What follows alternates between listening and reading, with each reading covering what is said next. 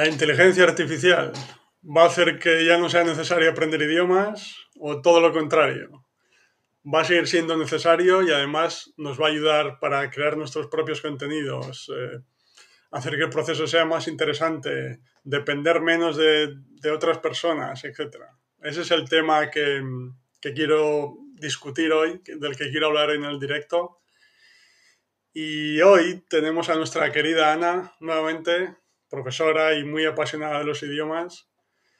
Entonces vamos, vamos a, discutir, a discutir sobre este tema, vamos a hablar de cómo estamos utilizando ya la inteligencia artificial, cómo creemos que va a ser el futuro del aprendizaje de idiomas junto con la inteligencia artificial, oportunidades, amenazas, etc.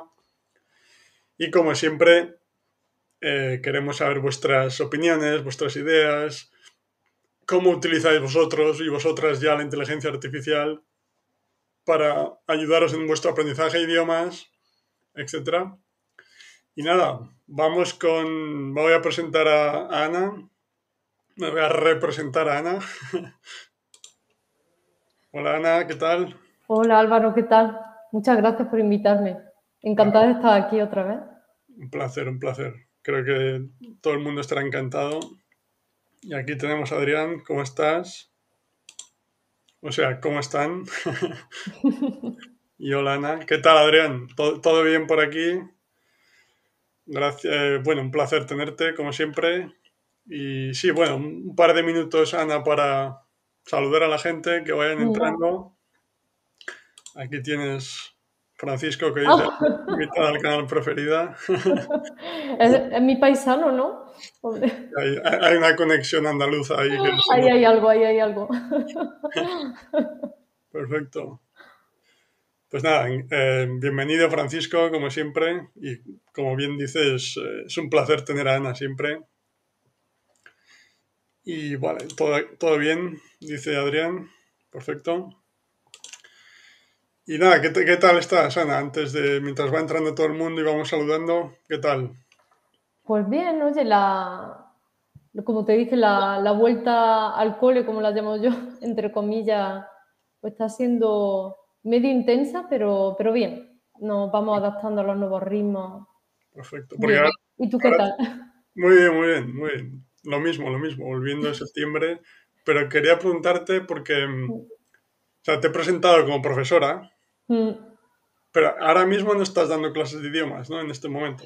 Estoy dando algunas clases privadas, sí. Vale, vale. Sí, doy, doy clases, mm, lo que se dice one-to-one, pero por lo demás ahora mismo estoy haciendo, soy, sigo en, el, en la formación, pero en la formación digital ahora. Mm. Sí, ahora hablaremos porque mm. creo que utilizas la inteligencia artificial bastante en el trabajo. ¿sí? Perfecto, perfecto. Vale, Adrián dice con frío hermoso y sol. el hemisferio sur, sí. Y Lingred, ¿qué tal? Hola a todos. Acabas de mezclar dos de mis cosas favoritas, idiomas y tecnología. Ah, genial. Perfecto. Me alegro y bueno, bienvenido Lingred, como siempre. Vale, pues bueno, antes de empezar, como digo siempre, cualquier comentario, eh, sugerencia relacionada con el, con el tema de hoy, pero con aprender idiomas en general, podéis escribir en el chat en cualquier momento, os iré leyendo. Y nada, empezamos, Ana, y mi primera pregunta es, ¿cómo estás, estás utilizando ya la inteligencia artificial de alguna forma para ayudarte en el proceso de aprender idiomas? ¿Cómo? Ah, sí, a ver, esto también es verdad que reflexionando sobre ello, pues en realidad la inteligencia artificial la llevamos utilizando bastante tiempo en el aprendizaje de idiomas, con las aplicaciones. Hoy en día, antes de que llegara, por ejemplo, ChatGPT o BART, ya lo estábamos utilizando con el móvil. Por ejemplo, cuando tenemos algo que traducir, cuando convertíamos, por ejemplo, un texto en oral y viceversa, el oral en texto ya teníamos casi todo tipo de aplicaciones para hacer casi todo tipo de cosas, crear historia. Prácticamente decía, ay, pues mira, me gustaría aprender con, con historias. Pues seguramente existe ya una aplicación o, como te digo, Pero mm, ahora digamos... que- perdona que- por interrumpir, es igual que el chat GPT, etcétera, como que lo ha llevado al, ya al siguiente nivel. Exacto. El siguiente nivel, para mí un poco ChatGPT es como reagrupar todas las aplicaciones y ya, puf, lo tienes todo en uno. Ya le puedes pedir lo que quieras en el sentido de que no solo va a buscar una información como en Google o no solo va a ir a ahora aplicaciones diferentes que te hagan diferentes cosas, ahora lo tienes todo concentrado en uno y ChatGPT se pone a tu servicio, te puede producir cosas. Esa es la gran diferencia, Muy en mi opinión. Mm. Y como decía, estás es- ya me refiero ya a chat GPT este como de generación de contenido, digamos. Mm. ¿Cómo lo, lo estás utilizando ya de alguna forma en lo que se refiere a tu propio proceso de aprender idiomas? Como te decía, ahora mismo en mi proceso de aprender idioma no lo estoy utilizando porque sigo manteniendo los idiomas de la manera un poco más tradicional, leyendo, mm, escuchando, Ujú, que es de la manera que pienso que voy a seguir utilizándolo, luego podemos, podremos profundizar sobre eso. claro. Pero sí que me he informado, me he informado y, por ejemplo, había un chico que estaba aprendiendo chino con, utilizando ChatGPT y mm, él en su caso se estaba preparando los niveles de HSK y, por ejemplo, decía, hazme un listado de, la- de las palabras más frecuentes en chino o, por ejemplo, eh, para ayudarle a hacer redacciones que se, que se piden en el HSK, que es uno de los niveles para validar el chino. Como el L de español o Sí, el... un- exactamente, exactamente. Y en el que existen varios niveles, hay hasta cuatro. Y por ejemplo, eh, le puedes pedir a ChatGPT o él lo utilizaba para eso, eh, utilizando el léxico del HSK4, que es un nivel específico. eh, créame una redacción en la que hable sobre medios de transporte y te la creaba. Mm, Y para ese tipo de cosas, para producir todo tipo de redacción contenido. claro. ¿Y la, la redacción era para prepararse para el examen o porque después la iba a utilizar él en el examen o cómo? Para preparación, Ah. en vista a una preparación para el examen. Entiendo, entiendo. O por Sí. ejemplo, sí, hazme una lista, hazme un listado de las palabras más frecuentes en chino. Y, o por ejemplo, si quieres, mm, para ayudar a la memorización también, eh, por ejemplo, hay dos palabras que te cuesta retener en un idioma, le puedes pedir también a ChatGPT, por favor, ChatGPT, oh gran Dios, ChatGPT, dame em, tres frases de ejemplo con estas palabras. Ya, ya entiendo. O sea, es un poco como, como un diccionario del, que lo hemos hablado alguna vez, como un diccionario del idioma nativo ya. Es decir, no, que cuando no entiendes una palabra, por ejemplo, la puedes, puedes buscar la traducción, pero siempre hablo que es más interesante buscar lo que significa en, el- en un diccionario del idioma objetivo. Mm. De esta forma, a través de ejemplo, contexto, entiendes lo que significa mientras sigues expuesto al, al idioma que Ujú. quieres aprender. Y también La idea, ¿no? Exacto, sí. Y también, no solo en esa parte, también puedes producir lenguaje oral o bueno, lenguaje artificial oral, porque al fin y al cabo estamos hablando de algo artificial. Pero en estos ejemplos que, que encontré de este chico que está aprendiendo chino, le decía, en vista a un viaje que quiero hacer a, a China, quiero que me hables como si fuera un vendedor de paozi, que es una comida típica que se vende en puestos callejeros allí en China. Quiero Ujú. que me hables como un vendedor callejero y que mantengamos una conversación. Y quiero que me escribas esa frase en chino con el pinyin, que es con la escritura latina, y que me ponga la traducción en mi lengua materna. Y puedes, en teoría, también lo puedes hacer. Puedes mantener una conversación artificial, cierto, pero en tono de al- coloquial de la calle. También ese tipo de conversaciones artificiales las podrías mantener con ChatGPT. Entiendo, entiendo. O sea, es como, Yo, yo lo he probado también con el inglés, con el español, con el francés. es como roleplay, digamos, como, pero Exacto. de situaciones reales. Ya, ya, ya. Exacto. Mm, por- lo he comentado varias veces, pero y ahora Mm. voy con los comentarios, pero mm, como yo lo estoy, lo estoy utilizando más, más como esta segunda opción, desde el punto de vista de utilizarlo para crear historias, situaciones, mm, Entonces, una de las, una de las cosas que hago bastante, ahora que, lo, hago con el alemán, porque no sé si te lo comenté, pero estoy centrándome en el alemán a saco, en plan tres horas diarias de exposición. Mm. Y eh, lo que hago es crear historias interactivas en las que yo le digo al chat que cree, que cree la primera página del libro y al final de, de la página me dé tres opciones sobre qué puede hacer el protagonista de la historia. Mm, Una historia de fantasía, pues está en un bosque, pues puede, no sé, adentrarse en el bosque, opción uno. Opción número dos, irse corriendo porque tiene miedo, no sé, tres opciones. Y yo, de esta forma, estoy, por supuesto, las instrucciones son importantes, pues utiliza palabras comprensibles para una persona con nivel intermedio, etc. Y luego yo, entonces, yo elijo una opción. De las tres y luego el chat crea la nueva página del libro a partir de la opción que yo he elegido. Y al final de la nueva página me vuelve a dar tres opciones. Así como que vamos co-creando la historia, pero yo simplemente tengo que elegir la opción porque no estoy preparado todavía, ni siquiera para escribir en el idioma. Y además utilizo la, extensión de mm, Talk to ChatGPT, que así mm. lo escucho.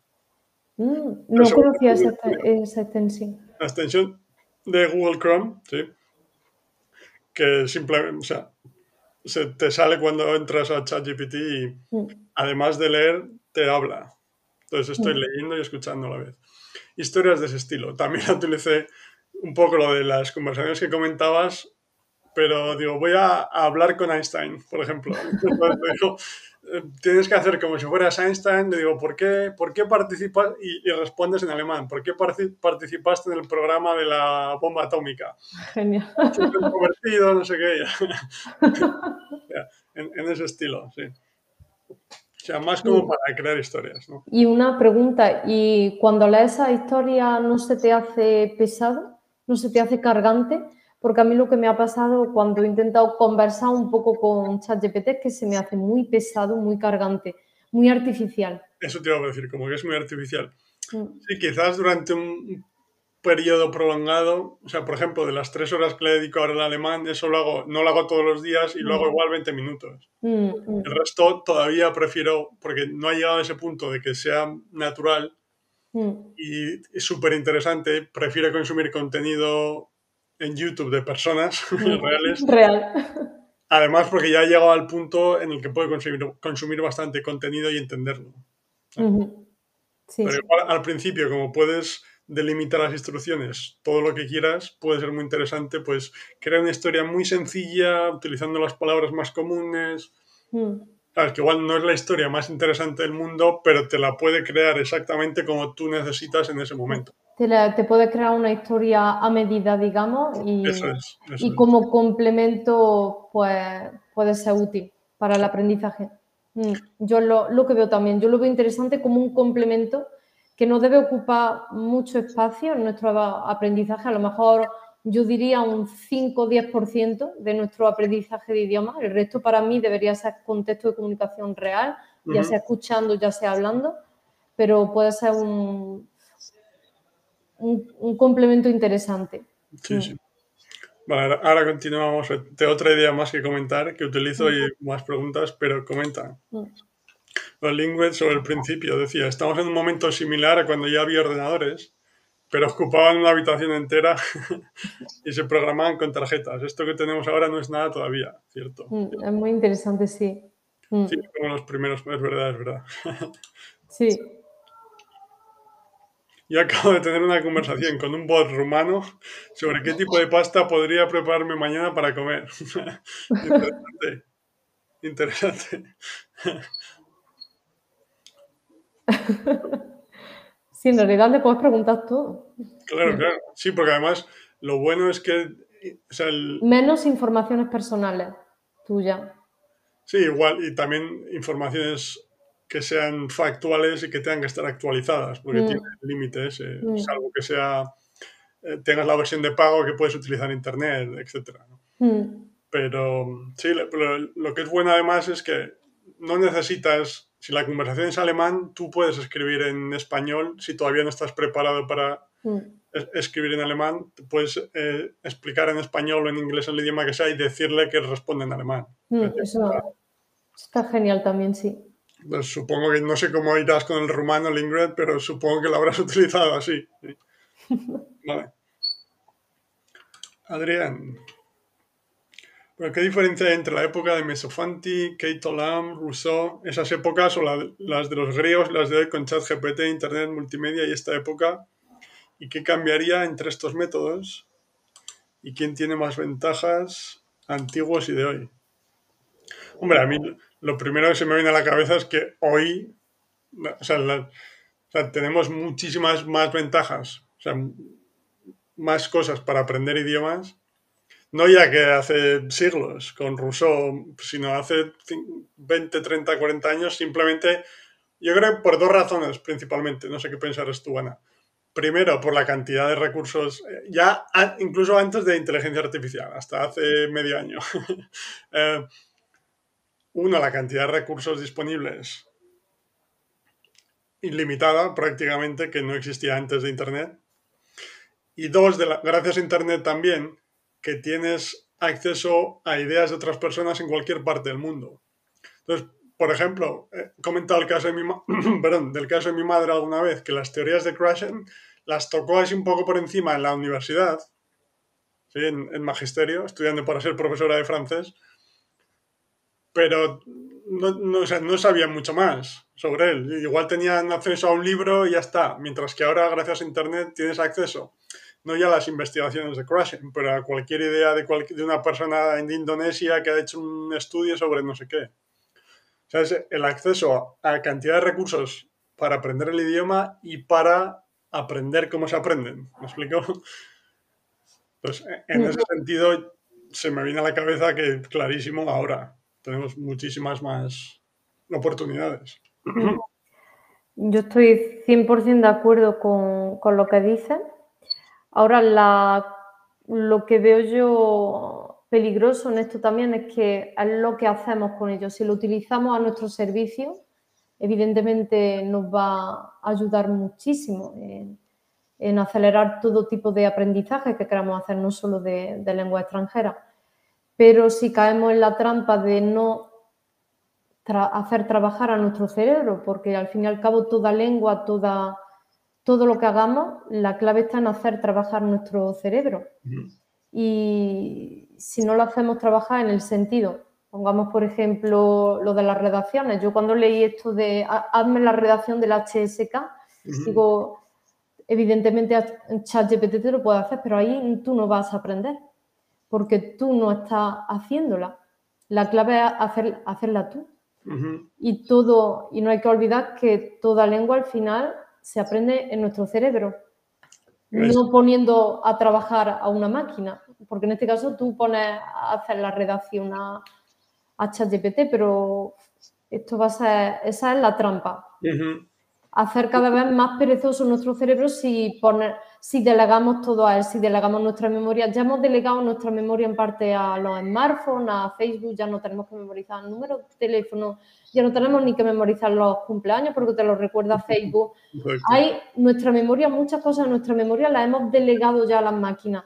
Pero es que ahora yo veo un peligro si no tomamos conciencia, porque evidentemente esto no es esto no es cuestión de prohibir nada, esto es cuestión de utilizar todo con conciencia, evidentemente.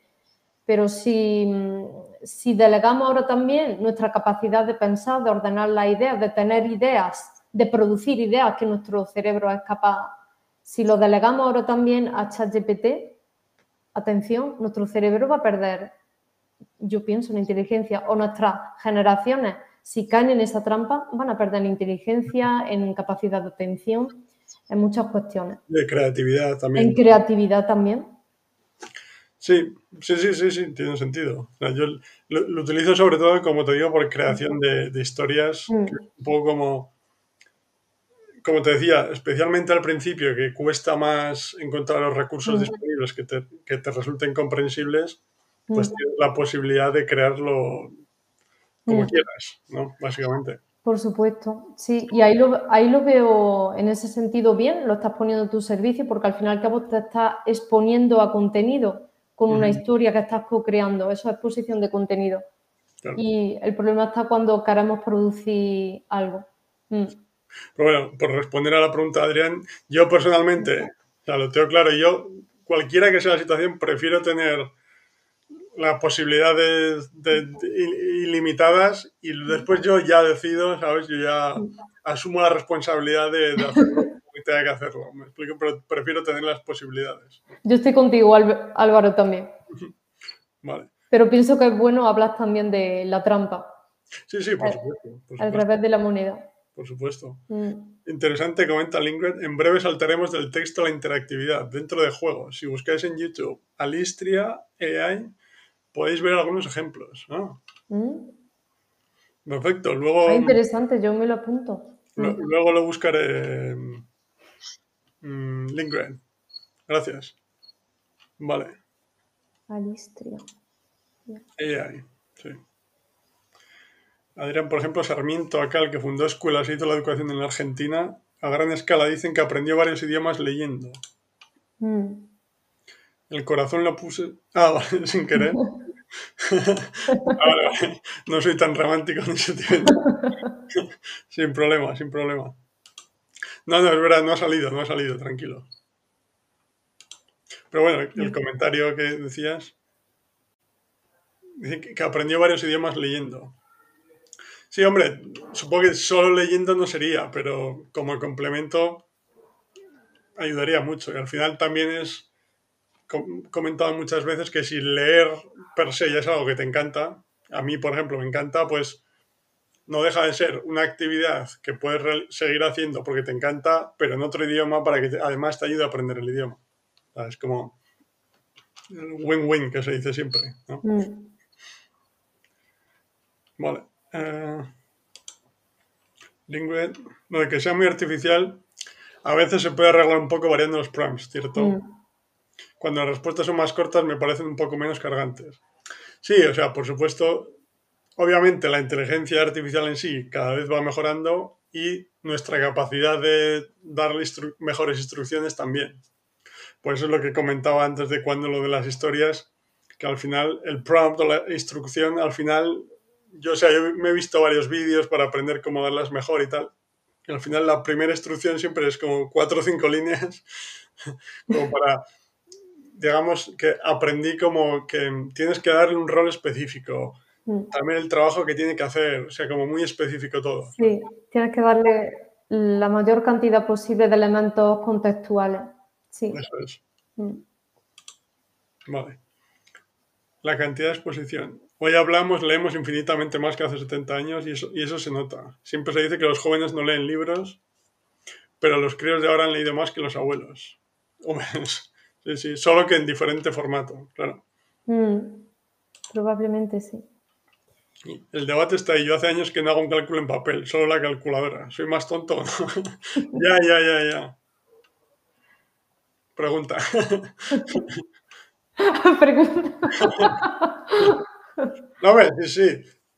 De, todas formas, lo del cálculo en papel sería para, para, estudiarlo también porque, o sea,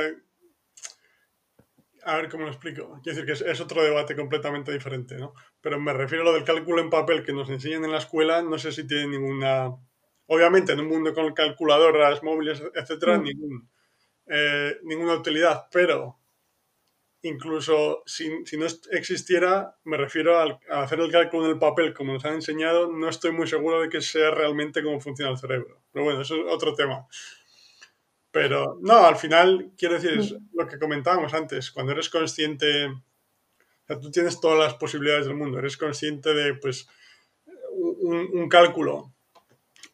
Eh, si lo puedes hacer en la calculadora más rápido, pum, lo haces en la calculadora yo, por ejemplo, a mí lo de, lo de los cálculos, si es un número gigante, no, pero números más o menos manejables, pero incluso de o sea, 53 por 25 o por 27, cosas así.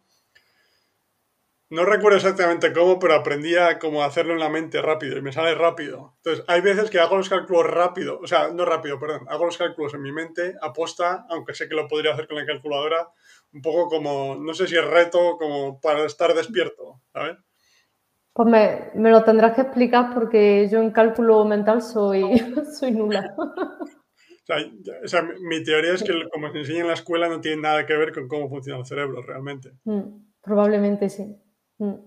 Pero quiero decir que el ejemplo que pones, pero al, final es, o sea, a pequeña escala de la calculadora, si lo comparas con la inteligencia artificial, es lo mismo. Tú tienes la herramienta ahí, si necesitas hacer algo rápido, o sea, yo prefiero, tener la herramienta y luego ya decido yo lo que hago.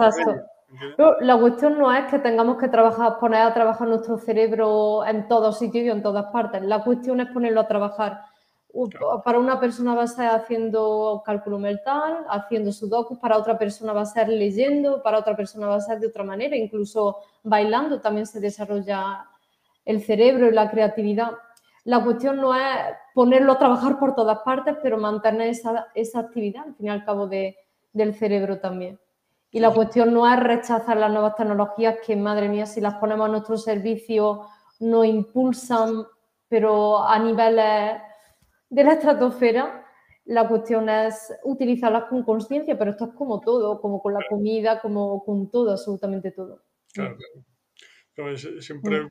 he escuchado mucho el, ejemplo de la inteligencia artificial comparando, pues como por ejemplo cuando, cuando apareció el tractor. Cuando apareció el tractor, todo el mundo, ah, que se va, nos va a quitar todo el trabajo, hombre. Sí. Pero creo que ha hecho las cosas un poco más eficientes, que, que no ir ahí con la azada a todo el mundo. ¿sabes? Exacto. Mm. ejemplo, sí. Vale. Pero no creo que te haga más tonto Lingred, por resumir. si lo utilizas bien, no, al contrario. Perfecto. Vale, Marco, ¿qué tal, Marco? Encantado de tenerte por aquí, como siempre. Hablando de alimentación, Álvaro, es importante saber si el chat GPT sabe darte el secreto de la salud, como lo es orientarte hacia una dieta alcalina para que ingieras lo que precisas, no lo que, lo que te gusta, lo que gusta, lo que te gusta. Ya, Hombre, esto es, supongo que cuanto más delicado sea el tema, cuestión de salud, etcétera, hay que tener más cuidado porque no sé todavía si sabemos muy bien de eh, las referencias que toma, de dónde lo toma, ¿sabes? O sea, yo de momento no lo utilizo para ningún tipo de cosa más seria, digamos, como es esta. Que supongo que llegará un momento en el que será tan momento me refiero que puede ser de aquí a 50 años, que será tan... Siempre, nunca me sale esta palabra en español. Preciso, quizá. Preciso. será, tan preciso que, que, acabemos confiando lo mismo que en una persona física. Pero yo creo que todavía no está ahí. Entonces, claro, yo personalmente no confío en inteligencia artificial todavía desde ese punto de vista más serio, digamos. No sé cómo, cómo lo ves tú, Ana, o... Yo estoy de acuerdo contigo también, que todavía, y además en la cuestión de salud hay muchísimos parámetros del cuerpo que son propios a cada persona y habría que medir muchos factores. No solo, no solo el hecho de que necesitemos a lo mejor alimentos alcalinos, a lo mejor también depende del momento del día, de nuestro, de de nuestra glucosa en sangre a ciertos periodos del día y para eso tendríamos que tener conectado a nuestro cuerpo varios aparatos que ya empiezan a existir en el mundo médico también. Ya empiezan a existir incluso aplicaciones que te miden tu glucosa en cualquier momento del día. Yuval Noah Harari, el, autor de estos libros, habla mucho de eso, del futuro también de, de la salud por el hecho de que vamos a tener todo tipo de aplicaciones que nos van a medir, nos van a medir y van a saber el estado actual de nuestro cuerpo mucho más, mejor, mucho mejor que nosotros mismos lo podamos saber conscientemente. Luego está el estado de, yo, yo creo mucho en conectarse uno mismo con su cuerpo y que cuando te conectas y estás verdaderamente conectado con tu cuerpo, sin polución mental, sin polución de otro tipo, sabes lo que te sienta bien y lo que te sienta mal. Y todo eso lo sentimos cuando comemos algo decimos en el fondo, otra cosa es que lo olvidemos rápido, pero decimos, esto sé que me va a sentar bien y de hecho luego me sienta bien, o esto sé que no. Y luego está la cuestión si somos demasiado mentales, pues también hoy en día y cada vez más lo habrá, habrá aplicaciones que podrán medirnos glucosa, que podrán medirnos mil cosas y que nos darán en, en, base a estas variables, nos darán pues consejos que, que pueden ser bastante precisos sobre nuestra salud. y bastante fiable. Claro, claro. una vez que ya sabes que es fiable, es utilizarlo a tu favor como estamos, como es el mm. tema de hoy en general. Mm, exacto. Muy bien. Sí, como dice el Ingrid, cuando inventó la prensa de papel decían que nos íbamos a volver tontos. Mm. Porque no tendríamos que recordar nada. Se parece mucho a lo que se dice hoy en día. Cierto, cierto. Mm. Luego, atención, porque, y eso cualquier profesor, yo misma, yo misma lo veo, nuestra capacidad de atención ah, se ha reducido y hay estudios que lo muestran. Incluso, yo es que no lo veo en estudios, yo lo veo en, hoy en día un, un profesor o cualquiera, ahora la capacidad de atención es más limitada. Que no estoy diciendo que sea mejor, peor, lo que estoy diciendo es que nuestro cerebro está cambiando con respecto al tipo de cosas que consumimos. Ahora mismo consumimos mucho más imagen, imagen rápida, vídeo. Mejor, peor, habrá que verlo con estudios más a largo plazo, pero es verdad que nuestra capacidad de atención ahora es menor. Tú ahora, antes, por ejemplo, alumnos y cualquier profesor te lo podrá decir, hay estudios que lo muestran, tú, podrías, tú podías darle una exposición de esta, ¿cómo se llama aquí? Exposición verbal de 50 minutos, ahora tú no puedes darle al alumno una exposición verbal de 50 minutos, hay que pasar por, por vídeos, por cápsulas mucho más cortas y eso en formación digital, por ejemplo, en lo que nosotros trabajamos, es lo mismo. Antes las formaciones digitales eran muy largas y, la gente las consumía así, pero ahora es imposible. Ahora hay que hacer módulos cortos, si no, la gente no lo consume. ¿Que es mejor o peor? Todavía no lo sabemos. Creo que todavía no tenemos suficiente, em, o sea, no hemos tomado suficiente perspectiva para, para decirlo. Pero algo que no podemos dejar, no podemos negar es que nuestro cerebro, nuestro todo es moldeable, nuestro cerebro está cambiando porque consumimos cosas diferentes a las que, consumían antes. Y, eso, y, eso, es normal. Sí, sí, que lo modifica, eso es, vamos, eso. Mm. O sea, yo personalmente me fijo y yo que soy bastante consciente de todas las cosas, pero mm. antes, hace 15, 20 años, podía estar una tarde leyendo cuatro horas seguidas y ahora cuando llevo media hora ya es como... pues Álvaro, a mí me ha pasado lo mismo y he tenido esa misma reflexión. Mm, igual. Mm. Pero bueno. vale. Francisco, este es uno de los temas que quería comentar Hace poco escuché a alguien que aprender idiomas estará obsoleto porque desde el teléfono se podrá traducir y hablar con alguien de forma simultánea sin saber nada idiomas. ¿Qué pensáis? Yo tengo una opinión sobre esto. Adelante. Yo, toda persona que dice esto, pienso que esto no. Por el simple hecho de que el ser humano por naturaleza es social. A no ser que la sociedad cambie mucho, el ser humano siempre, esto puede servir para situaciones puntuales, por ejemplo, un viaje de empresa, mm. pues no te va a poner a estudiar a lo mejor polaco para ese viaje de empresa, va a utilizar a lo mejor este aparato y para algo puntual, algo con un objetivo muy puntual va a servir.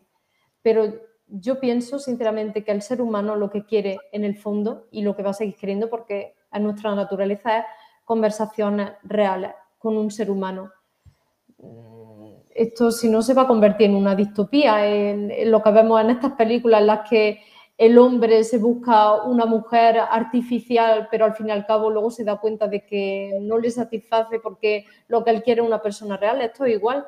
Lo que nosotros vamos a querer es una, hablar con una persona. Si de verdad queremos aprender una lengua extranjera y no para algo puntual, vamos a querer tener conversaciones reales con seres humanos de verdad. Sí, no, estoy de acuerdo. Al final es todas esas, situaciones prácticas, conferencias, etcétera. Para eso sí, para cosas muy puntuales sí, evidentemente mm, van a dejar de existir o, pues se va a utilizar porque van a mejorar cada vez más estos aparatos de traducción simultánea. Pero para una persona realmente interesada en aprender la lengua de un país, la cultura, y va a querer una interacción real o que la necesite de verdad en su vida, va a querer una interacción real. Sí, sí, o sea. O, si no, va a ser una persona que está muy desconectada de, la sociedad. Ya, pero sí, sí, pero quiero decir, al final sí que yo supongo que sí que habrá, o sea, estoy de acuerdo con lo que decías, como, como decía, sí que habrá bastante gente que igual, pues, un porcentaje de su vida, pues vive en España, no, ha aprendido ningún idioma, va de vacaciones a Grecia, pues yo qué sé, estoy en el hotel, el recepcionista, necesito la llave, bla, bla, bla. Exacto. Mm. O sea, para viajes puntuales. O viajes de negocio. Mira, vamos a, a tener un viaje de negocio en Polonia y no vamos a contratar traductor porque todos tenemos el aparato. Pues evidentemente sí. Pero una persona, por ejemplo, que mm, pongamos una persona que se ha expatriado a otro país, pues a lo mejor si piensa vivir largo tiempo en ese país, no pienso que vaya o que considere utilizar a largo plazo eso, o a lo mejor sí, pero se va a desconectar mucho, se va a perder mucha interacción mm, y conexión real con las personas. Se va a perder mucha interacción. Que a lo mejor va a seguir utilizando la máquina, pero al cabo de un momento a lo mejor su vecino le va a decir, quita la máquina de por medio y háblame a mí de cara, cara a cara y realmente. Yo lo veo así. Sí, no, puede, puede, tener más sentido como complemento, pues cuando estás aprendiendo, sobre todo, que una situación que necesitas decir algo que, no sabes. Pues... O un viaje puntual, efectivamente, sí. Sí, sí. Vale, tengo aquí una buena lista de comentarios. Vamos a ver. bueno, Adriana hablaba sobre lo del. como que es un músculo que se atrofia, decías. Hablando lo que comentaba antes eh, Lindgren todo lo que no usamos se corre el riesgo de perderlo. Claro. Mm. Pero bueno, al final, como siempre, mm. yo soy de la, de la opinión que prefiero tenerlas, en general, ¿eh? puede haber cosas que no, pero en general prefiero tener las herramientas a mi disposición y después yo ya elijo, mm. yo asumo mi responsabilidad. Sí, oye, yo he hecho también una, una relación entre esta parte del cerebro, porque al fin y al cabo ejercitar el cerebro, yo he hecho una comparación con, con ejercitar el cuerpo pues oye, podríamos decir, oye, que nuestros antepasados eh, trepaban árboles, eh, corrían y ahora ya somos sedentarios, ya estamos, pasamos no sé cuántas horas delante del ordenador y sin embargo somos tan maravillosos, logramos tomar conciencia, yo creo en general, que utilizamos otros medios ahora mismo para ejercitarnos. Y es verdad que, pues sí, a lo mejor tenemos más obesidad que en esa época, pero también hay cada vez más gente que toma conciencia de su cuerpo, que se ejercita de otra manera. Y yo creo que con esto va a ser lo mismo. Vamos a tener este apoyo que nos puede hacer obesos, eh, obesos de la información. De, hecho, ya hay términos infobesity y cosas así. Pero si no tomamos conciencia, esto es como ahora, si no tomamos conciencia y comemos nada más que comida basura, vamos a, caer en descuidar nuestro cuerpo. Eh, pero ahora existen gimnasios, existen otras maneras de hacer ejercicio que nos mantienen en forma también. Y yo creo que ahora lo crearemos igual. Em, vale, podemos caer en la obesidad de la información, en hacernos vagos mentalmente, pero yo creo que se van a crear también cosas y que nosotros también vamos a querer ejercitar nuestro cerebro de otra manera. Claro, y eso va a seguir, va a seguir habiendo gente que va a ejercitar su cerebro, por supuesto. Claro, y que tú como persona individual tú tienes el control de lo que haces. Exacto. Al final es tu decisión. Haces lo que tú haces lo que quieras con esa información. Exacto. Con eso. Vale. Mm. Sí, Lingred hablaba lo, de, lo del tema de antes, ya es obsoleto, ya no hace falta aprender, entre comillas. Hay traductores simultáneos en el teléfono y hay inteligencias artificiales que traducen películas enteras. Por supuesto. Y cada vez están mm. más avanzados en ese sentido y mm. realmente todavía es mucho más artificial de la idea que podemos tener de aquí a unos años, ¿no? Mm. Pero realmente, si vas con el teléfono, con alguna aplicación, etcétera, puedes ir a un país y... y lo dice en el idioma mm. directamente a la persona. Mm. O sea, que disponible está ya, me refiero. Sí, sí, disponible está, está ya. Y esto también plantea el hecho de cuál es el papel del profesor de idiomas también. Yo creo sinceramente que el papel ahora de los profesores y en general, no solo idioma, es aportar la plusvalía humana, que es lo que te puede aportar el humano más que la máquina hoy en día. Y yo creo que el humano hoy en día lo que te puede aportar es simplemente la relación humana. Y yo creo que, eso es lo que vamos a poder aportar también con, en, en cuanto a profesores de idioma. El hecho de poder mantener una conversación real, humana, y también de evaluar un progreso de manera individualizada, porque si hoy en día le digo a ChatGPT, oye, ChatGPT, he mejorado con respecto a hace dos meses, ChatGPT va a decir, no tengo suficiente información de tus datos personales. Bueno, pero si le, si le, hablas tú todos los días, igual sí. bueno, a lo mejor evoluciona. claro, claro. No, sí, sí, o sea, entiendo lo que dices. Al final, mm. es un poco lo que comentaba antes con lo de las historias, que mm. para cuando empiezas desde cero puede ser muy, muy útil para crear cosas que no existen todavía, mm. pero sí que es verdad que en el caso del alemán que comentaba, entre una historia, lo que sea, creada por ChatGPT y una creada por una persona, todavía prefiero la otra porque es, más natural, hay una conexión mayor. Creo que de momento estamos en ese punto, yo creo. Y bueno, y... ¿Hasta qué punto puede llegar? para aprender una lengua necesitamos esos dos factores, la exposición y un contexto de comunicación que sea rico, no un contexto de comunicación artificial.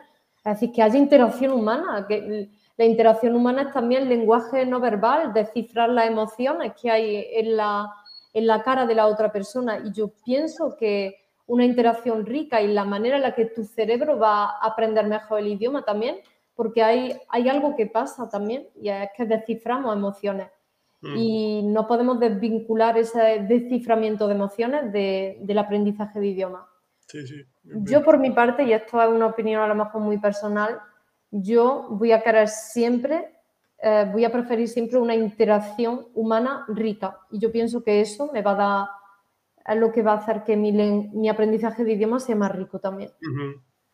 y más, más, profundo. Que por supuesto me voy a apoyar como complemento en esas nuevas tecnologías, por supuestísimo. Las voy a poner a mi favor, efectivamente cuando quiera tener una historia o co-crear algo de manera complementaria, pero siempre voy a mantener a lo mejor como un 5 o 10% del resto de mi aprendizaje. Por lo menos ahora este es mi punto de vista actual, que a lo mejor cambia de aquí a, a poco tiempo. Puede ser. Ya, ya, sí, sí. No, pero es verdad. evoluciona rápido también. No lo había pensado y es verdad, porque al final después muchas cosas recuerdas por el, componente emocional de con la persona con la que estabas, etcétera, mientras que al final estas historias de ChatGPT no dejas de estar sentado en el ordenador ahí, mm. como que es todo muy... Mental. No muy repetitivo, sino que es muy similar a lo que hiciste ayer o antes de mm. ayer, ¿sabes? Y es siempre un mismo método de respuesta. ChatGPT tampoco el mismo, ves que hay un mismo procedimiento de como inicio, nudo y desenlace, siempre lo hace. Y un ser humano no te va a hablar siempre de esa manera, de esa manera tan metódica. Cierto. Vale.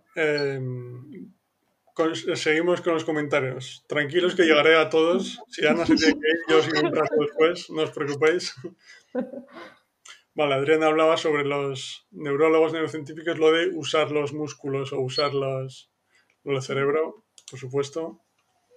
Y yo estoy a favor de la tecnología a full, incluyendo el GPT, que no uso en absoluto. sí, yo creo en... Adrián es un poco lo que venimos comentando, yo creo que yo prefiero tener las opciones disponibles y luego ya yo decido. Mm.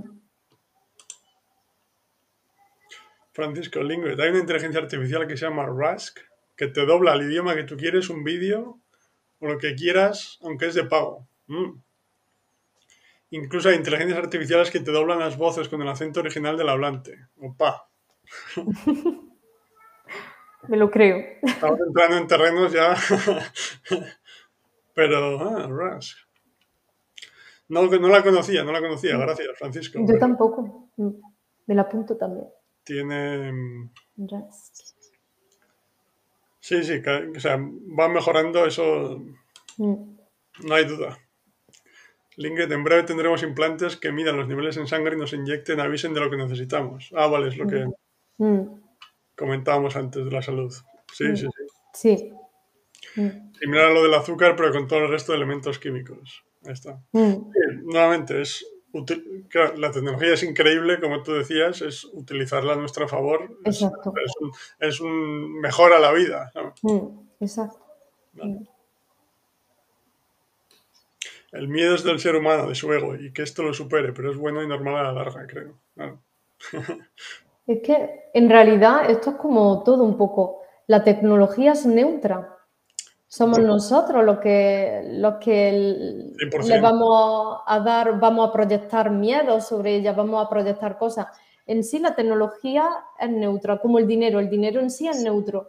Luego le vamos a proyectar ideas. Por ejemplo, al dinero lo hemos asociado mucho con ideas de corrupción, con ideas de materialismo, pero el dinero en sí es algo neutro y depende de lo que, cómo lo utilicemos. Si lo utilizamos para causas que nos llenen y que nos propulsen a desarrollar nuestro potencial, pues el dinero eh, va a estar a nuestro favor. Y si lo, lo utilizamos para, para cosas que van a hacer mal al planeta o a nosotros mismos, por ejemplo, pero en sí el dinero, la tecnología, la alimentación, los alimentos, todo es neutro, depende de lo que hagamos con ello y también de, de todo lo que proyectamos sobre ello también. Muchas ideas, mucho, muchas ideas mentales, pienso. En ese sentido creo que un ejemplo que lo, lo, lo, explica muy claro yo creo es el, cuchillo, por ejemplo, que lo puedes utilizar para cortar cebolla y hacer un plato increíble o para atacar a alguien. Exacto, exacto. El cuchillo, el cuchillo, no va solo. Eso es, eso es. Eso me recuerda, alguien hablaba de eso también. Si alguien hay un asesinato, no va a decir, no van a inculpar al cuchillo, porque el cuchillo en sí es neutro. Sí, no, que tuvo un mal día el cuchillo. Oye, que el cuchillo... Discutió, pues con el, con el, tenedor, ya sabes. Es como igual, es como si dijéramos a la tecnología, oye, la tecnología es la culpable de que ahora mismo no pensemos. No, la tecnología es neutra. El culpable eres tú.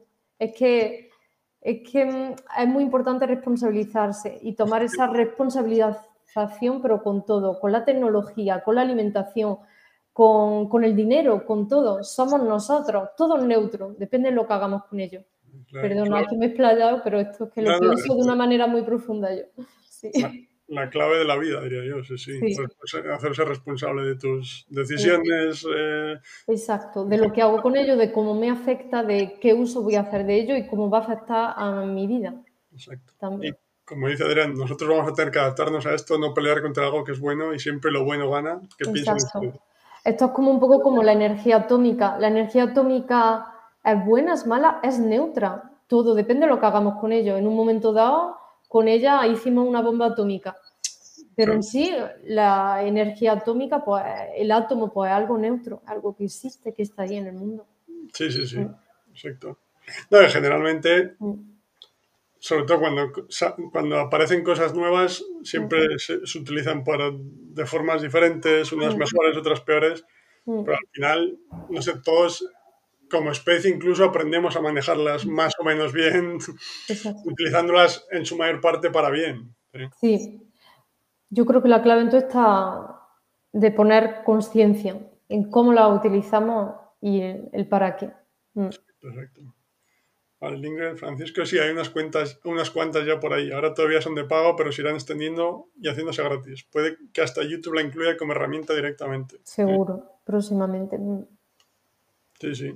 Mm. Mm, vale. Sí, suele funcionar así al final.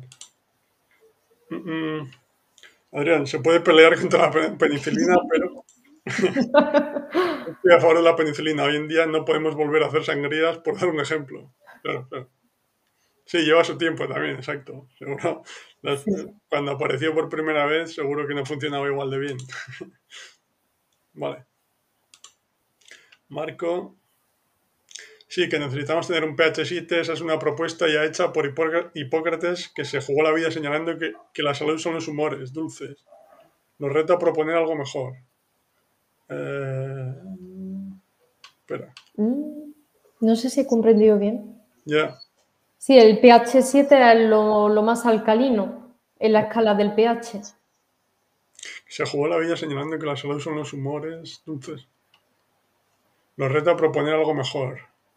Sí, no entiendo muy bien por dónde va la idea, mm. pero bueno, supongo que relacionada con lo que comentábamos antes, que al final te puede medir cualquier cosa. ya terrenos tan técnicos yo ahí no me meto porque no soy un experto ni, ni mucho menos. Sí. Vale. Lingred, quien prestaba atención en una clase de biología con una profesora que se pasaba 50 minutos leyendo el libro a las 8 de la mañana, yo no. exacto, exacto. No, yo tampoco, Lingred, yo tampoco. Hay que aprovechar las adicciones de los niños para que aprendan algo en vez, de luchar contra ello. Mm. eso es cierto, eso es cierto. Sí. adaptarse a cómo funciona el mundo ahora, digamos, para hacer que aprendan algo, en lugar de intentar meter con calzador la forma en la que pensamos que debería ser, porque sí que es verdad que afecta, como dices, pero eh, lo comentabas tú antes, que afecta, no sabes decir si para bien o para mal, pero afecta, que es cierto, lo de la, la, atención más reducida, ¿no? Mm. Pero claro, al final, si esa es la realidad, me parece más sensato como intentar buscar la forma de, de que aprendan dentro de esa realidad que no intentar meter cosas con calzador de otra época que es básicamente una descripción del sistema educativo, por cierto. Mm. o sea, me refiero a hacer que, no sé si ha cambiado mucho, yo diría que no, pero el sistema educativo básicamente se basaba en memorizar cosas y después para un examen soltarlas y después ya te has olvidado. Mm. Sí. Eso era un sistema educativo del siglo XIX, por lo menos. O sea, es un poco la, misma idea, que igual nos puede parecer peligroso que no digo que no lo sea, pero nos puede parecer peligroso aquellos que no hemos crecido con ello, con la atención más, más corta, pero igual pensaban lo mismo de cuando se iniciaron las escuelas, etcétera, con todos estos métodos más de memorizar, etcétera, cuando empezaron a, empezaron a aparecer alternativas, podían pensar que, ah, estos, ¿qué, qué hacen? Mm. Yo, yo creo que esto de la atención, luego, estos son suposiciones también, está relacionado con el hecho de que, como te dije, que ya no consumimos cosas que son diferentes. Antes, por ejemplo, época, por ejemplo, de mis padres, generación de mis padres, se consumían más libros. Pues evidentemente el cerebro se habitúa a lo que consume también, pues. Por eso lo que tú decías, pues te, te podía a lo mejor estar tres horas leyendo el libro, evidentemente haciendo pausas porque luego el cerebro es el cerebro y evidentemente el cerebro necesita pausa, en eso estoy totalmente de acuerdo. Pero mm, ahora se consumen cosas diferentes, ahora se consumen más cápsulas de vídeo, no estoy diciendo que sea ni mejor ni peor, solamente poniendo hecho de que consumimos cosas diferentes, eso hay que aceptarlo, consumimos más imagen, más vídeo también. Em, ahora, con esto, eso quiere decir que por eso ahora a lo mejor eh, nuestra atención también es más reducida, porque simplemente consumimos cápsulas de vídeo más cortas. Y esto a lo mejor no tiene, no tiene por qué ser negativo en sí. Lo que sí yo creo que habría que controlar, sobre todo en, en niños más pequeños que todavía no son maduros, su cerebro todavía no está maduro y está comprobado que en esas edades necesitan relaciones humanas, como yo dije, ricas, necesitan aprender a descifrar las emociones que hay en la cara de otra persona. Y en esa edad yo pienso que hay que, hay que limitar y hay que ser muy consciente de eso y ahí tenemos que estar los adultos para, no sé, no quiero decir que haya que prohibir en absoluto, pero hay que limitar. Esto es un poco como en medicina, ahora ya se puede clonar, pues hay reglas que, mi hermana me lo dice, que es enfermera, dice, ahora mismo podemos clonar y podemos hacer también casi a la carta persona, pero ahora mismo eso no está permitido porque tenemos una jurisdicción, un marco, tenemos unos límites. Esto es como todo, al niño, al niño pequeño, si tú le das cancha libre, pues tampoco es beneficioso. Necesitamos establecer límites para desarrollarnos de la mejor manera posible también. Y pienso que en esto hay que controlar, no prohibir, pero hay que, hay que aportar conciencia y controlar y limitar. Y también alternar, oye, que esto, esto no solo se trata a lo mejor de exponer nuestro cerebro a, a vídeos cortos o, o a, ese tipo de, de, exposición, a lo mejor hay que alternar también, hay que alternar entre lectura y hay que alternar entre eso. Quizás me equivoque, ¿eh? quizás todo esto son suposiciones, pero yo en mi experiencia propia lo que me he dado cuenta a veces es que mm, cuando caigo, estoy muy cansada y caigo en scrollear Instagram, mi cerebro es como que me ha comido el cerebro, mi cerebro está como más cansado. Y sin embargo, cuando he pasado a lo mejor una hora leyendo el libro, es como si ¡oh! le he dado alimento a mi cerebro. es como que uno me ha comido un poquito el cerebro, o a lo mejor también es que no me he puesto a contenido muy educativo, aunque, aunque oye, esto me hace reflexionar, el hecho de que por qué mi cerebro sale más cansado y tengo la impresión de que no le he dado alimento y cuando leo durante una hora siento que le he dado alimento y me siento como más creativa y tengo como más ideas. esto simplemente lo, dejo como, reflexión y nota a mí misma también como reflexión, una reflexión que me hago a menudo. Yo pienso, y es opinión muy personal, que habría que alternar y limitar también. Y por supuesto, seguir em, favoreciendo la relación humana. Eso por supuesto. Seguimos siendo humanos con un cerebro humano. Nota a mí misma, ¿no? Nota a mí misma también. No, pero sí, sí, yo creo que por resumir todo es un poco lo que comentamos antes de la responsabilidad individual, porque al final, el mismo ejemplo que comentas con Instagram de ti misma, Claro, hay, una diferencia entre, uno, hacer scroll simplemente sin mm. pensar o mm. ir al buscador y buscar algo que te interesa. Exacto, exacto. Mm, no es lo mismo, no es la misma intención. Es la misma herramienta, mismas posibilidades, pero eres tú la que decides lo que haces con ella. E, exacto. decir, por ejemplo tonto extremo, el libro te lo puedes leer o utilizarlo como Diana para los dardos. exacto. Todo depende de la intención, por supuesto, con la que lo utiliza. Claro, incluso lo que comentas de los niños, al mm. final, o sea, yo es que no solo me parece clave, sino que es que te hace más feliz el, asumir la responsabilidad individual de todas las cosas. Entonces, es decir, si eres el padre y crees que el niño pasa demasiado tiempo haciendo X, lo primero, reflexiona a ver si realmente es perjudicial o es una creencia tuya. Y después, tú tienes, o sea, tú tienes el control. Quiero decir, si pasa mucho tiempo en TikTok, tienes la opción de que elimine la, mm. aplicación, ¿me entiendes? Sí.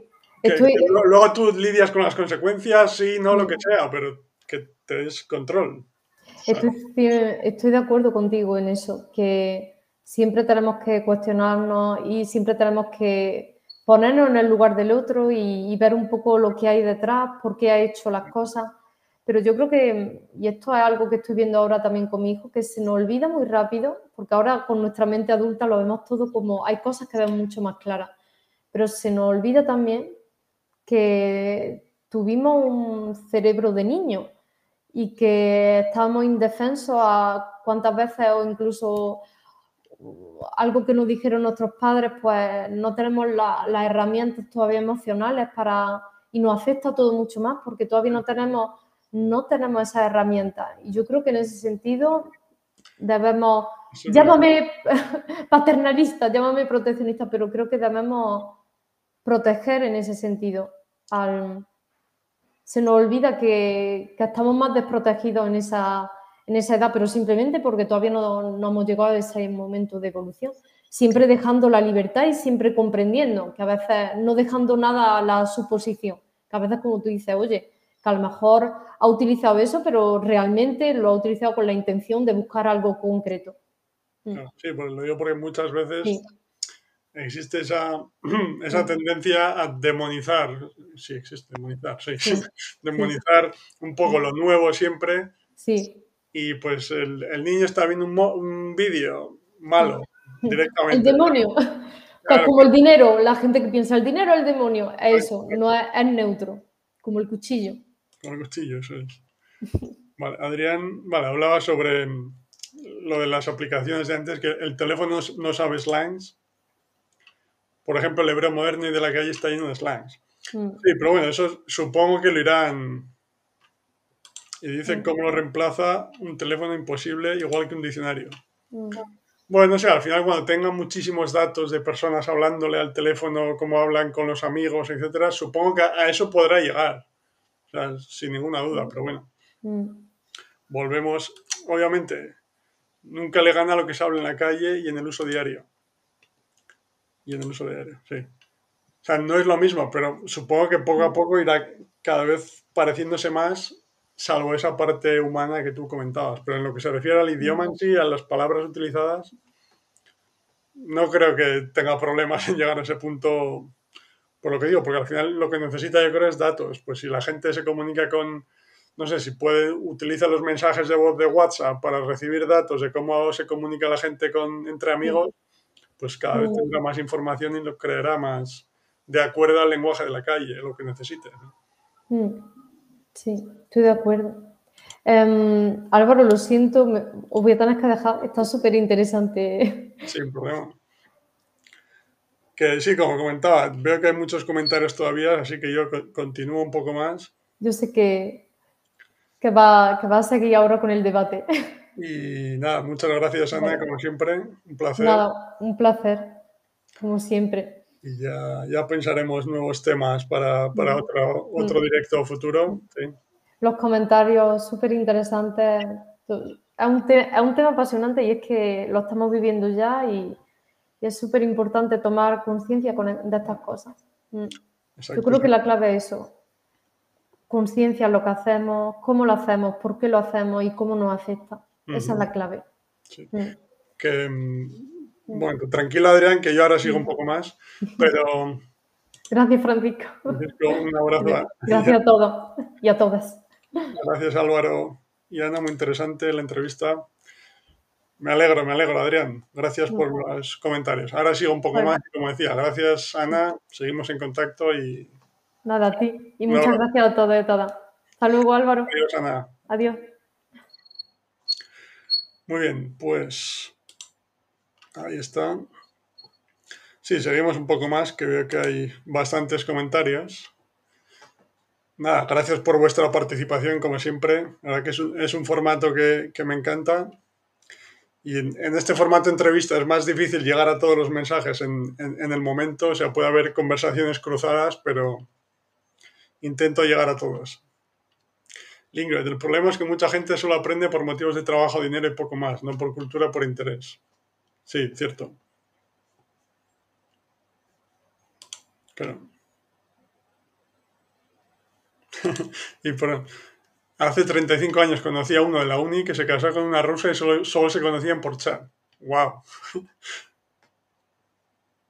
sí, entiendo que son ejemplos extremos, ¿no? Pero pero sí, sí que es verdad que lo que comentaba Ana de esa parte humana, de momento todavía es difícil de reemplazar, yo creo. No creo que sea reemplazable al 100%. Y está bien que sea así, ¿no? Me parece, vamos. Francisco, estoy de acuerdo con Ana, para un entorno real estas aplicaciones no te solucionan las interacciones reales. Además, conocer el idioma conecta con la gente. Por ejemplo, dos personas que se atraen y se enamoran con aplicaciones y el teléfono sería imposible mantener una relación siempre y cuando los dos hablen idiomas que no hablen ninguno. Por supuesto, o sea, la, profundidad en las relaciones, eso no, no se puede replicar, obviamente. Pero al final, o sea, la idea del tema de hoy era hablar un poco de ese debate, iniciar ese debate, pero sobre todo, como he comentado al principio, hablar también de cómo podemos utilizarlas para nuestro, a nuestro favor como complemento porque estoy bastante de acuerdo con lo que comentaba Ana y lo que dice Francisco, de que esa parte no la puede, no la puede reemplazar. ¿sí? Perfecto. Lingra, hasta luego es increíble que en la tele no se, no se habla apenas de esto. bueno, en la tele, sistemas educativos, etcétera, hay muchos intereses cruzados por ahí que no, quiero entrar porque es un tema muy complejo, pero es todo mucho más lento, mucho más complejo. es un, mundo. vale. Ah, vale. Lingred comentaba de antes cuando aún no teníamos internet en casa, solo en la uni. Sí, lo del chat. vale. Adrián, nosotros acá en la Argentina tenemos el lunfardo, en Buenos Aires, por ejemplo. Se habla mucho de ir a laburar, etcétera, o la mina, que es vulgarmente una mujer o la guita, que es plata, ¿sí? ¿Cómo hace la tecnología? Claro, pues no, supongo que con esto, ¿sí?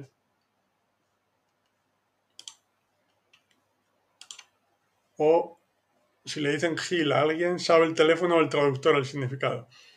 Es lo que te comentaba, o sea, este tipo de cosas no sé si llegarás hasta hasta un punto en el que lo sepa todo, pero estudiando datos y, e interacciones entre personas reales, como decía, pues por ejemplo, cuando mandas mensajes de voz que se los mandas a un amigo o una amiga, estudiando las conversaciones puede llegar a mejorar bastante. No sé hasta qué punto puede llegar, pero como comentas, que ahora yo creo que todavía no capta esas cosas, pero bueno. Las cosas que son del idioma en sí, yo creo que sí que las puede ir pillando poco a poco. Las inteligencias artificiales pueden replicar las emociones visuales, ya están empezando. Opa. Como dije antes, estamos empezando tal vez un 0,00001% de lo que habrá en 5 o 10 años. Sí. Sí, sí. Francisco, chicos, hay vídeos por Twitter que la aplicación de Rush y otras aplicaciones similares con ejemplos de doblaje de la inteligencia artificial con acento del hablante. Aquí os pongo a Chiquito de la Calzada en inglés. no sé si igual has, em, lo has intentado poner en el chat y no te ha dejado, pero si quieres después me puedes pasar el enlace por correo, donde quieras, o ponerlo en el comentario del vídeo después que ya se queda y lo vemos. Chiquito de la calzada en inglés sería curioso. Pero, por ejemplo, otro, una que estoy utilizando últimamente, o probando más bien, es un poco la idea del chat GPT, pero es una que se llama Character AI, o sea, character.ai, que puedes tener conversaciones con eh, personajes que tú has creado con personajes históricos, personajes famosos, personajes que otras personas han creado, etc.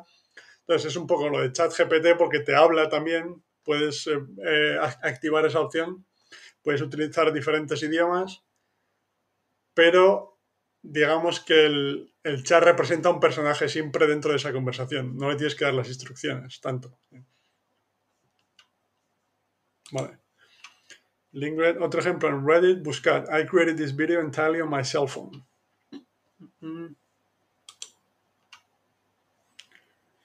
Ya, como con inteligencia artificial, entiendo. Es muy fácil aprender geografía si en el juego te pasas tres horas. Tienes que andar peleándote con ellos y conquistando sus ciudades. Mm. Vale, quería decir peleándote con otros países. Claro, claro, es Ah, ya entiendo a lo que te refieres, como utilizar juegos o un poco más el lenguaje, las situaciones de hoy para enseñarles cosas que sobre geografía en este, en este ejemplo, ¿no? En este caso, por ejemplo, para que aprendan de una forma más interactiva y más relacionada con cómo funciona el mundo hoy. Sí, entiendo que te refieres a eso. Que, uno, estoy de acuerdo Y dos, me parece una mejor manera de aprender geografía en este caso, pero no ya porque sea relacionada con un juego, una cosa moderna, sino con... Hace 30 años el juego podía ser analógico, pero quiero decir que me parece una forma per se mucho mejor de aprender algo, porque disfrutas de, la actividad. Vale. Lindgren lo de clonar humanos tal, vez lo hagan en una base lunar marciana y así evitan leyes eh, terrestres. Sí, sí. Puede ser, puede ser. ahí, no entro porque no sé nada sobre el tema, pero puede ser, sí. Marco, la idea Álvaro es que la sangre de una persona sana debe tener pH arriba de 7, así como el resto de sus líquidos, humores, ¿vale? Una sangre ácida tiene materia morbosa. Vale, vale, yo sobre este tema no, no, sé, o sea, no conozco nada en absoluto, o sea, tantos detalles me refiero. Bueno, aleja la ingestión de minerales y vitaminas a partir de alimentos crudos son la solución. El humano solo apunta al exceso de proteínas o azúcares desvitalizados. Vale, entiendo que te refieres que la inteligencia artificial puede llegar a un nivel superior de detalle sobre lo que es necesario, etcétera porque tiene la capacidad de analizar datos mucho más que, una persona humana. Sí, es un poco, yo creo, el, eh, digamos, lo que estábamos comentando en toda la conversación de, cómo utilizarla a nuestro favor de una forma que nos ayude. Porque las, posibilidades son increíbles, como, como decía. Vale. Adrián, sí, pero qué interesante la experiencia entre Instagram y el libro físico, gracias. Perfecto me gusta. Me, alegro que te, guste la idea, Adrián. Pues sí, pero al final es un poco comentar las diferentes experiencias de una forma real, sí, intentando mirarlo desde una perspectiva neutra, porque al final, o sea, no neutra y de autorresponsabilidad, porque todos pasamos por este tipo de situaciones en nuestra propia persona, quiero decir, de tenemos más o menos atención ¿puedo utilizar esta inteligencia artificial más o menos? ¿Me está ayudando o realmente eh, puedo hacer otra cosa más, entre comillas, analógica que me serviría más? No sé, es, es la responsabilidad individual al final de analizar las cosas, ver qué te puede ayudar más, etc. Vale, Lingred. Con suficientes datos sí, pero ten en cuenta que importa mucho el contexto. No es lo mismo decir concha en México que en España y si la otra parte no sabe dónde eres, pues no usará el slang adecuado. Por supuesto, por supuesto. Sí, sí, quiero decir que, como tú comentabas, al final estamos al inicio absoluto. Entonces, que irá mejorando cada vez más. Igual llegar a un, momento en el que entiende todos los contextos, pues necesita muchos años todavía. No lo sé. Pero... Em, obviamente, quiero decir, cuando analiza los datos, pues igual analiza el ejemplo que ponía, conversaciones de audios de WhatsApp de una persona sabiendo que vive en México. Entonces, lo, lo conecta, ¿sabes? Conecta las palabras con el país, con, no sé. Me estoy inventando un ejemplo sobre la marcha, pero con todo este, ¿cómo llamarlo? Todo este, todos estos tipos diferentes de datos que utiliza para recopilar información. Vale. Francisco, que luego te lo paso Álvaro, lo bueno que tienes que doblar con tu propio acento y parece que hablas tú. Ah. Sí, sí, las posibilidades nuevamente cada vez son más increíbles. Vale, Adrián, ¿por qué será la sensación de que a Ana le va distinto con el Instagram que con el papel? No lo entiendo. Sí, supongo que, o sea, hay muchos factores aquí, yo creo, pero uno, el papel, tienes una fuente de información, entre comillas, además lineal, quiero decir, hombre, puedes leerlo, ir saltando, pero en general tienes el libro, estás concentrado exclusivamente en el libro y vas leyendo la historia por, en, en orden, digamos, lineal, mientras que en Instagram nuevamente, la forma esa de hacer scroll constantemente. Tienes 80.000 estímulos diferentes, eh, vas pasando de una información a otra en segundos, etc. va un poco más por, por ahí, yo creo. Más allá del formato en sí, de que sea papel o digital, ¿no? Es, está un poco relacionado con la cantidad de estímulos, yo creo. Y, y luego también que la parte que es una cosa que he comentado alguna vez relacionada con los idiomas, que los libros, al no tener imágenes, en general, hay algunos que sí, pero al no tener imágenes en general, cuando tú estás leyendo en tu cabeza estás imaginando la situación. O sea, si es una, si es una historia de aventuras, estás imaginando los personajes viviendo una aventura en el sitio que describe el autor o la autora, etc. Entonces, digamos que te lleva más a, como crear la historia en tu cabeza, porque no tienes otra opción, y te ayuda más a centrarte en el mensaje, lo que puede ayudar al aprendizaje de idiomas, mientras que ver vídeos, o Instagram todavía más, como ya tienes todos los estímulos, aparte de la parte em, oral, tienes los vídeos o los, dibujos, lo que sea, que acompaña, por una parte te, te ayuda en la comprensión, pero por otra tu cerebro yo creo que trabaja menos desde el punto de vista de la creación de imágenes en tu cabeza. ¿Me explico? Entonces puede ir por ahí un poco también. Linger, por cierto, no sé si comenté que hace tiempo que estaba empezando a analizar lenguajes auditivos, visuales, químicos, etcétera, de animales con inteligencia artificial con la idea de crear traductores. ¡Wow! Sí, comentaste, yo creo que están empezando a intentar buscar la forma de comunicarse con los animales, creo, sí. Pero bueno, o sea, nuevamente, las posibilidades a donde nos, nos quiera llevar son infinitas. Vale, Adrián. Sí, digo que es verdad que la inteligencia artificial siempre está a disposición y no es tan fácil encontrar gente a veces dispuesta al intercambio de crosstalk. Claro. Ahí obvio creo que gana la inteligencia artificial. Sí, sí, totalmente. Ya, al final es verdad, eso es verdad.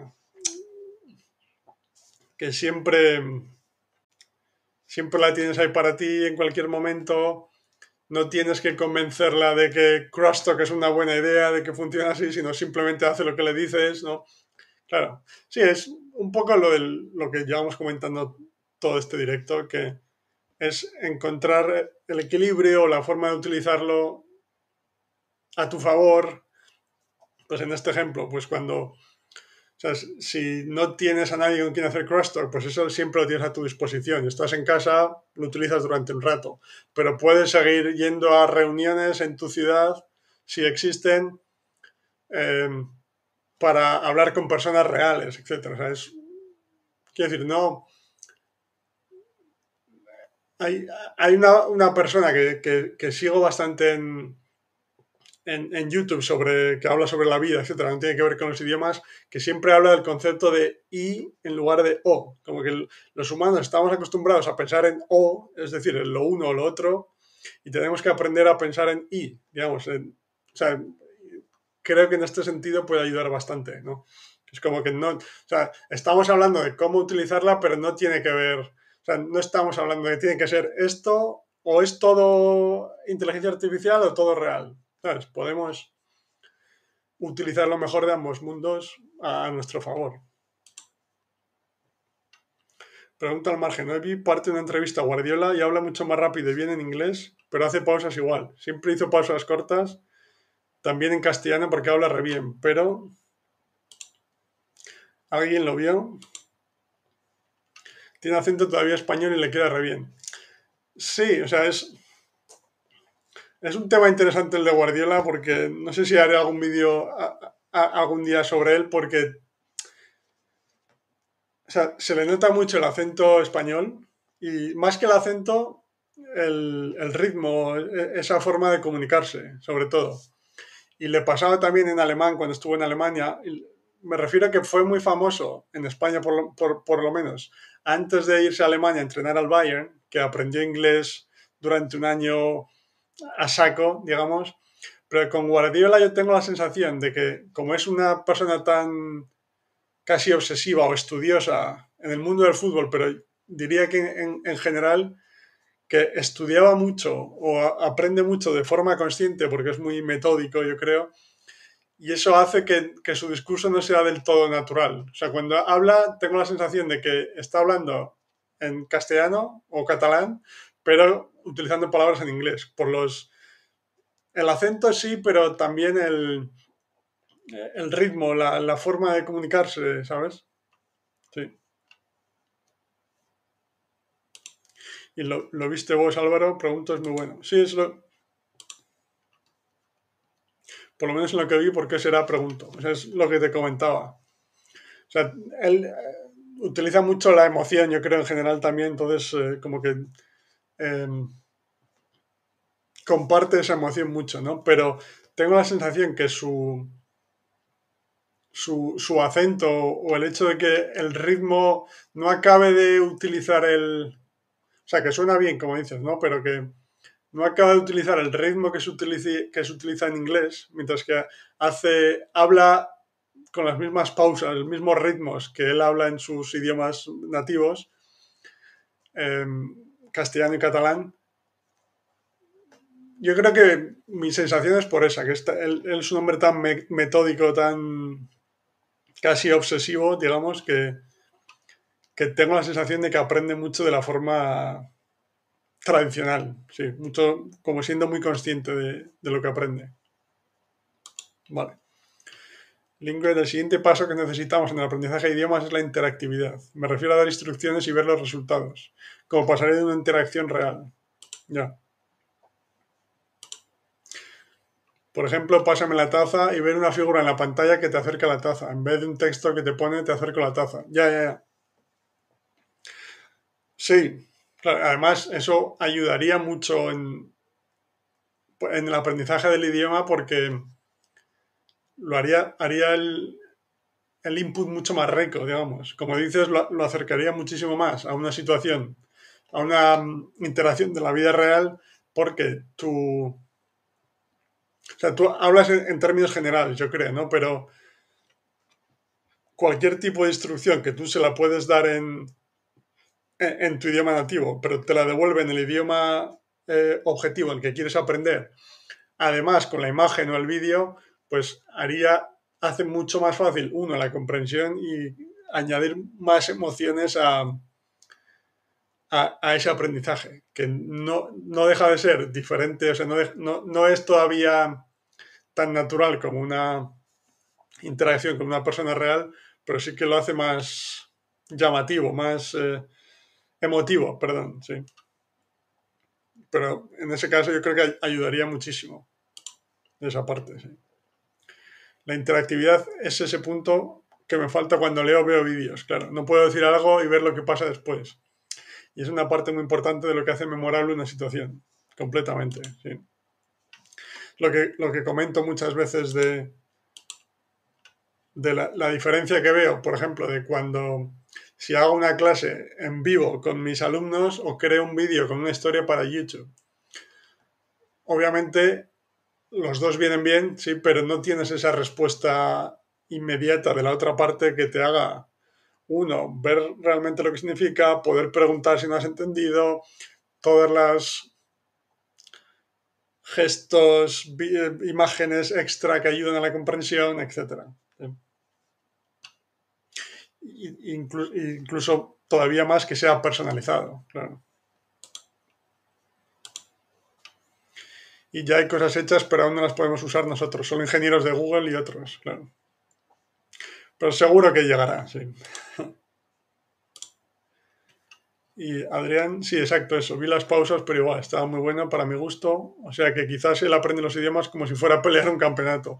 Es una, es una sensación, Adrián, ¿eh? simplemente, no tengo ni idea. Pero, o sea, la historia de cómo aprendió el alemán antes de ir a entrenar al Bayern fue famosa porque yo creo que estuvo, estuvo un año, después de dejar de entrenar al Barcelona, y entrenar al Bayern, estuvo un año viviendo en Nueva York y la historia fue como que tenía una persona con él todo el día y estudiaba mucho para, para aprender alemán lo más rápido posible en ese año antes de empezar a entrenar al Bayern. Y por cómo es como, como persona, como entrenador, tengo esa sensación de que puede ser muy metódico, pero es una sensación totalmente personal, no tengo ni idea. Quizás con un planteo táctico como directores técnicos y el pizarrón y el marcador puede ser. Exacto, exacto. Como todo muy, muy estructurado todo. Por eso tengo la sensación que desde el punto de vista del acento, el ritmo, etcétera, puede ser una desventaja, por lo que comentamos siempre de que el, el aprendizaje real de idiomas no es una cuestión consciente que, puedas controlar. utilizo esta palabra, por qué, etcétera. Muy bien.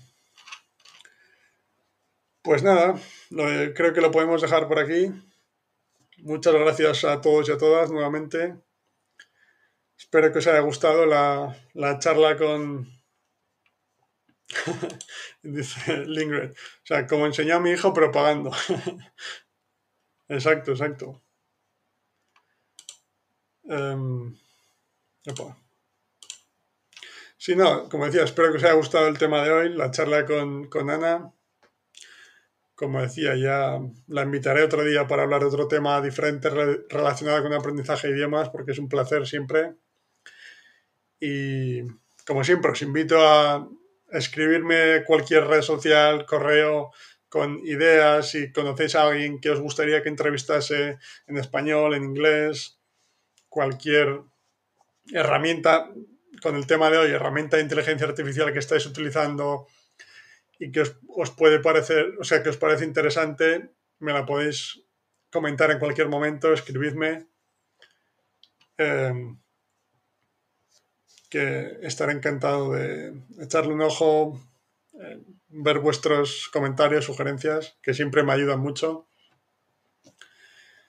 Y nada, bueno, dice Adrián, muy bueno y perdón que me fui para Guardiola sin problema que no era el tema de hoy. No hay problema, no hay problema, Adrián.